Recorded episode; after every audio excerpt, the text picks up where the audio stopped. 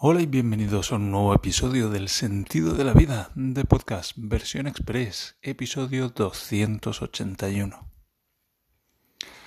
En este podcast, entre dos episodios de Fórmula 1, ayer, ayer grabé el, el, previo del Gran Premio de, de Canadá y mañana seguramente grabaré el post o pasado mañana tal vez, depende de cómo me pille porque ahora mismo es sábado, pero publicaré esto mañana, es muy, es muy confuso, porque he descubierto que puedo programar los capítulos aquí también y entonces los puedo subir cuando quiera. Así que ahora mismo hay uno de buffer y lo que estoy grabando hoy lo publicaré mañana.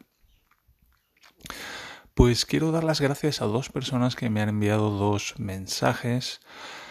El primero es de, bueno, no voy a decir quién es, porque ahora mismo no lo recuerdo, porque lo podría confundir con el otro, pero bueno, es alguien que, bueno, que me ha contado que hace pues 10, 15 años, cuando fuera, cuando el sentido de la vida entre 2002 y 2006 creo que fue, pues que lo leía mucho y que lo seguía y que, bueno, pues lo encontró buscando el sentido de la vida en Internet y que pues recientemente pues se ha preguntado qué había sido de aquel blog y ha encontrado el blog de nuevo y ha descubierto las historias que he estado escribiendo y ahora ha descubierto el podcast. Y bueno me quería dar las gracias pues pues por ah, lo que he publicado a lo largo de estos años. Y, y decía decía algo así como gracias por este entretenimiento filosofía o lo que sea que lo que sea que es esto. Y me ha gustado mucho esa manera de ponerlo porque es una de las mejores definiciones que he oído nunca. Porque es verdad que es una mezcla de filosofía, entretenimiento, ahora Fórmula 1 y bueno, pues no se sabe qué, pero es algo muy especial y que, que cuando alguien lo aprecia, wow, es, un poco, ostras, hay gente así. y él me ha dicho que es mega aficionado a la Fórmula 1, buscador del sentido de la vida y además ha sido jugador a iRacing. Y wow, pues no sabía que se podía hacer esas tres cosas a la vez. Así que muy guay, porque ahí tenemos Fórmula 1, tenemos el sentido de la vida, tenemos Sim Racing. Y es una pasada, es una pasada eso. Y bueno, pues leyendo su mensaje casi me puse a llorar porque es como...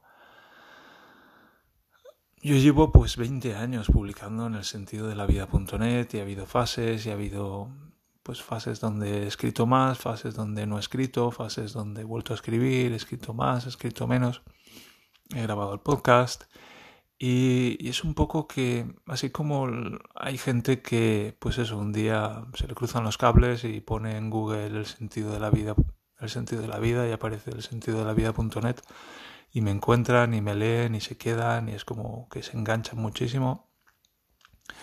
Pues yo estoy aquí al otro lado y es un poco como que tampoco sé por qué estoy haciendo esto. Lo hago porque me gusta, pero es un poco, es un poco raro. ¿Sabes? no sé, y es, pues, es un poco de qué va esto, de qué va esto, es, son historias, es filosofía, es desarrollo personal, es Fórmula 1, es sim racing, es, es una cosa muy muy rara, pero que a quien le encaja, pues, pues le encaja mucho y le, le aporta mucho. Y cuando a lo largo de los años pues me he dado cuenta, he tenido muchas veces miedo de perder lectores, de, ostras, me gustaría escribir de esto, o por ejemplo, escribir de Fórmula 1, o como estoy haciendo ahora, grabar estos episodios de Fórmula 1. Y, y, me ha dado miedo, me ha dado miedo por, ostras, y si a la gente no le gusta, y si la gente deja de leerme. Y bueno, han sido momentos en los que he tenido que aprender a ser fiel a mí mismo y fiel a quien soy y fiel a las cosas que, que, a mí me hacen vibrar y que, y que amo hacer y un poco olvidarme de, de quién me va a leer y quién me va a dejar de leer. Y ha sido en esos momentos cuando me he atrevido a dar el paso en que, que he descubierto que, que hay gente a la que le gusta exactamente la misma mierda que a mí. Por llamarlo mierda, pero gente a la que le gusta la filosofía, la inteligencia artificial, la Fórmula 1, la, el desarrollo personal, una mezcla ahí extremadamente extraña que, que es de alguna manera muy extraordinaria y tal vez por eso difícil de encontrar también. Y que quien ama exactamente pues estas mismas cosas, pues es guau. Hay alguien más allá afuera. Yo creía que era un bicho raro, pero no, somos más. Y es un poco, wow, un descubrimiento muy... que me ha tocado muy profundo, ese descubrir, wow, hay más como yo, hay más a los que les gustan las mismas cosas que yo. Y es muy interesante, es algo que quiero continuar explorando y, y descubriendo más acerca de mí mismo y de realmente pues lo que las cosas que amo y que yo disfruto de la vida y, y poner más de eso. Y es un trabajo que llevo ya haciendo años y que pues a menudo me da mucho miedo, pero que tiene sus beneficios, tiene, tiene sus ganancias y son muy grandes. Y bueno, al margen de eso, pues me ha escrito alguien más. Ah, muchas gracias desde aquí por estos mensajes. A propósito del, del podcast, de, del episodio de la tríada del crecimiento espiritual, creo que lo llamé, y que decía, ah, me, comentaba algunas experiencias, algunas, sí, que decía que pensaba de una manera muy negativa y me hablaba acerca de algunas experiencias de su pasado, cosas que había vivido con sus padres, y, y se quejaba de eso, de que sus padres le habían enseñado a ser tan negativo y había descubierto en este podcast, en este episodio, que, pues eso, ante esas quejas, agradecimiento. Y que se había dado cuenta de que eso tenía el potencial de cambiarle la vida. Y desde aquí subrayar una vez más que yo no cambio la vida de nadie. Yo comparto estas cosas porque me encantan y sois vosotros los que cogéis esto y, y os cambiáis la vida con ello. Si así lo deseáis, si así lo queréis.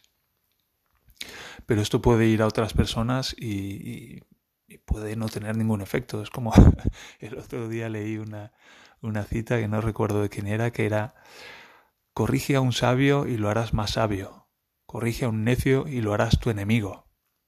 Entonces es como podemos hacer lo mismo en dos casos diferentes, con dos personas diferentes, y una lo va a utilizar a su favor, en su propio beneficio, y la otra, la otra no otra lo va a tomar como una afrenta.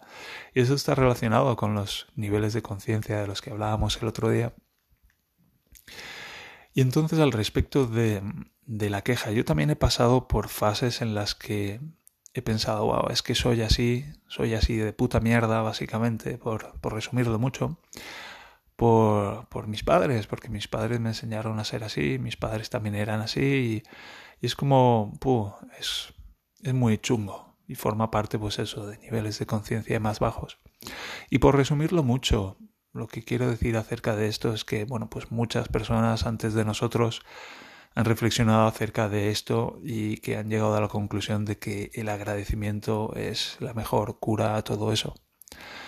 Que, bueno, pues todo lo que ocurrió en nuestro pasado ahora mismo ya no son más que recuerdos y que podemos elegir cómo recordamos qué hacemos con los recuerdos que tenemos.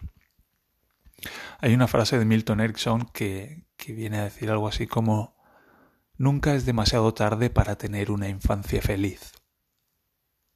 Y a mí me gusta reformularla de manera positiva como siempre estamos a tiempo de tener una infancia feliz.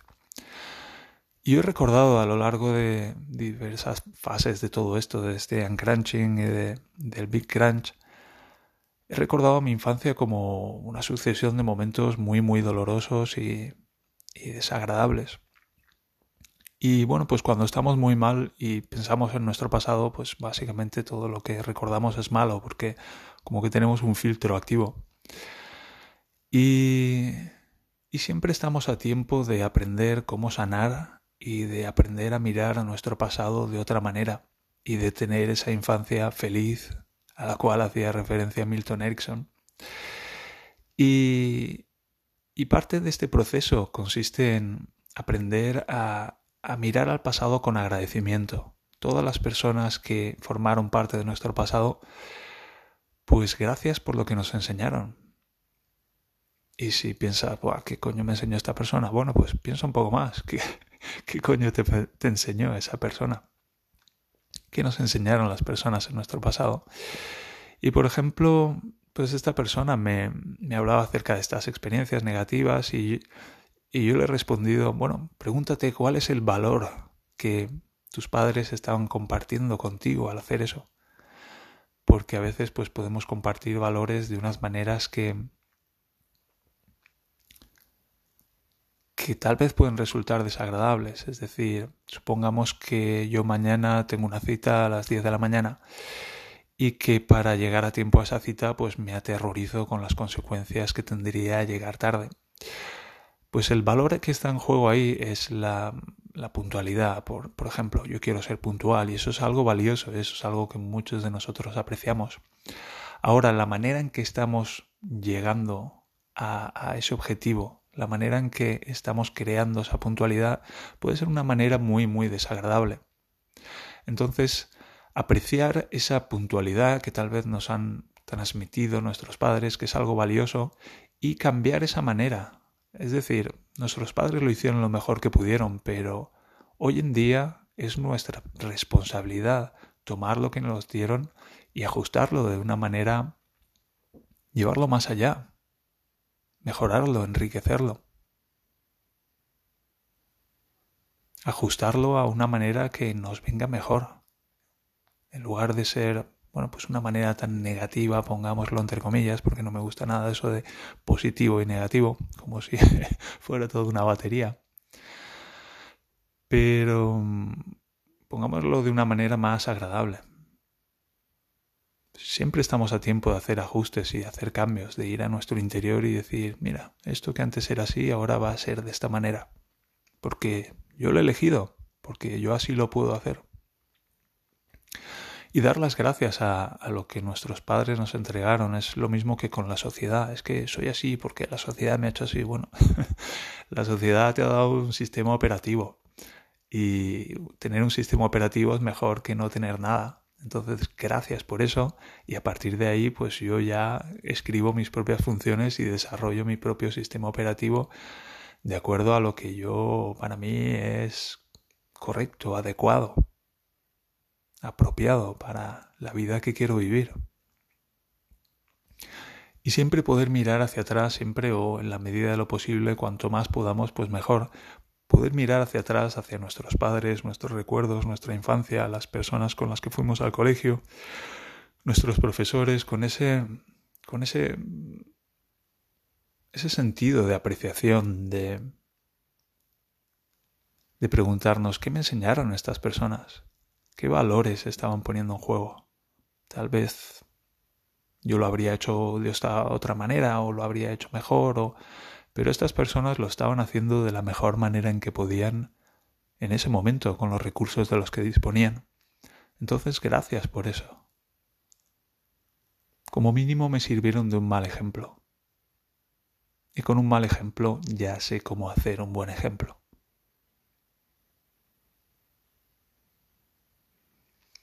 Y con esto podemos ir al pasado y mirarlo con agradecimiento y sentirnos satisfechos de lo que hemos vivido y disfrutar del presente. Y bueno, este va a ser el podcast de hoy, el episodio de hoy, que lo voy a titular algo así como apreciar los valores del pasado o algo así. Algo así. Con esto ya tengo grabado el episodio de hoy y nos encontramos en el siguiente. Un abrazo y a seguir prosperando. Adiós.